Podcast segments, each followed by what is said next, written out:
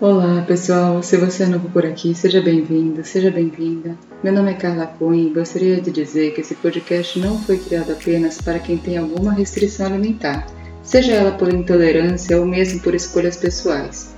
Ele foi justamente pensado para que possamos sair um pouco da nossa zona de conforto e refletir sobre um lugar bem próximo de nós. A ideia é trazer à tona alguns temas ligados à saúde, alimentação, bem-estar e também empreendedorismo.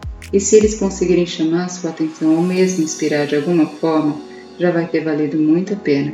Que ele sirva de incentivo para novas interações com mais empatia e respeito.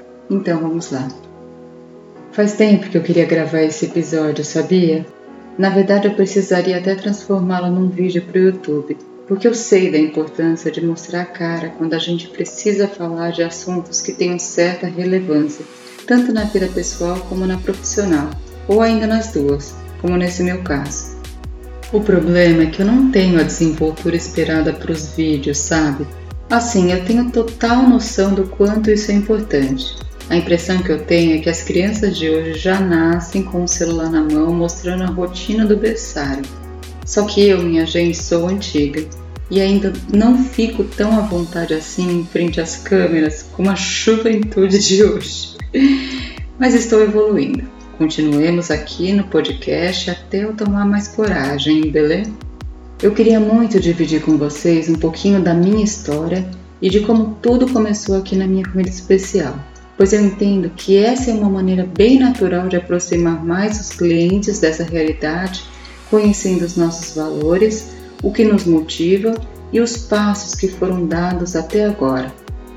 Em 2012, nosso filho, na época com dois anos de idade, foi diagnosticado com autismo.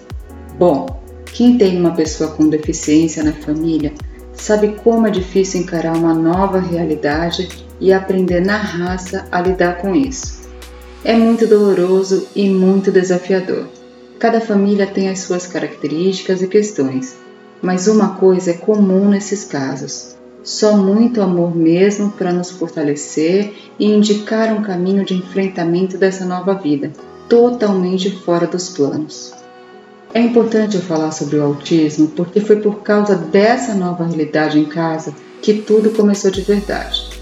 Para quem ainda não sabe, grande parte das crianças diagnosticadas com autismo ou outras síndromes do espectro têm restrições alimentares que podem se manifestar de diversas formas.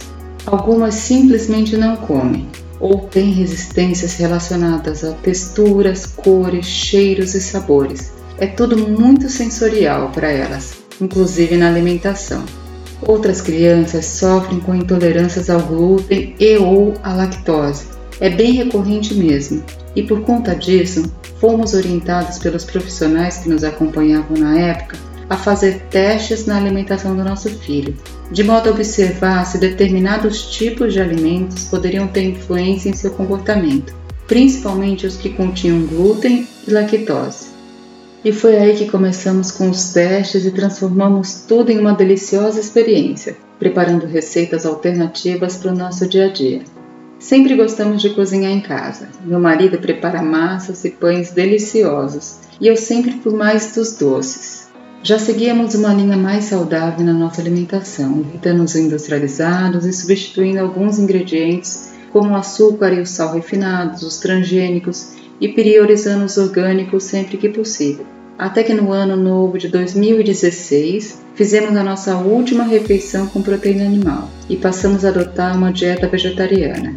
Eu passei a preparar receitinhas especiais para ele levar para o lanche da escola vários tipos de muffins, bolinhos, pãezinhos, tudo muito gostoso e saudável.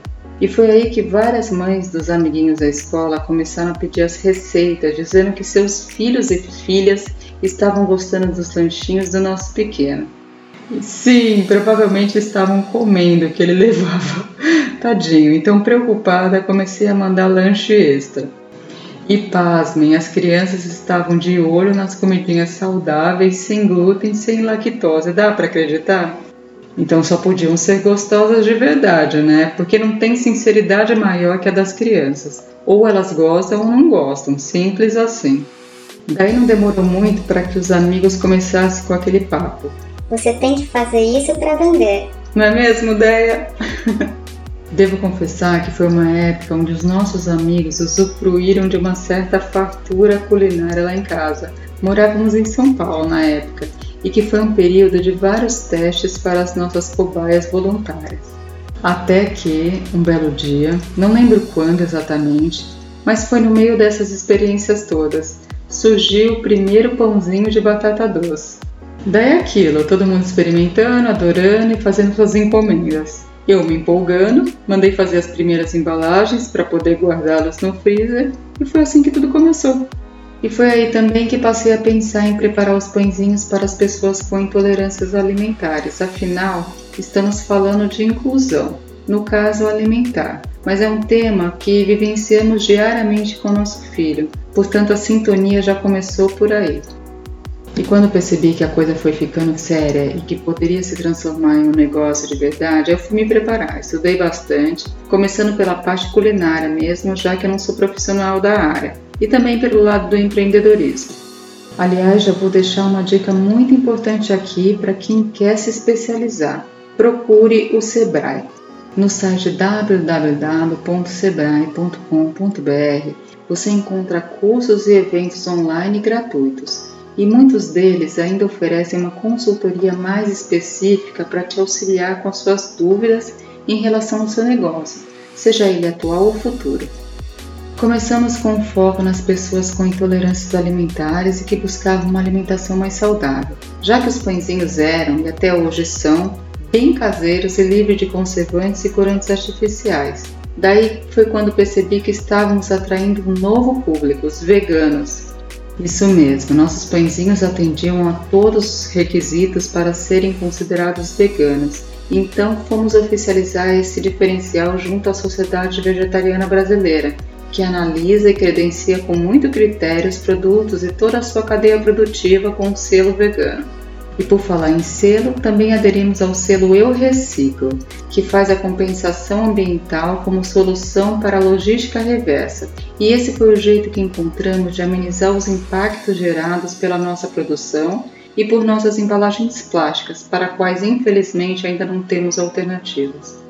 Isso tudo que eu contei agora aconteceu em São Paulo, mas no meio da pandemia, assim como muitas outras famílias, nós migramos para Santos em busca de qualidade de vida e de ficar mais próximos da família.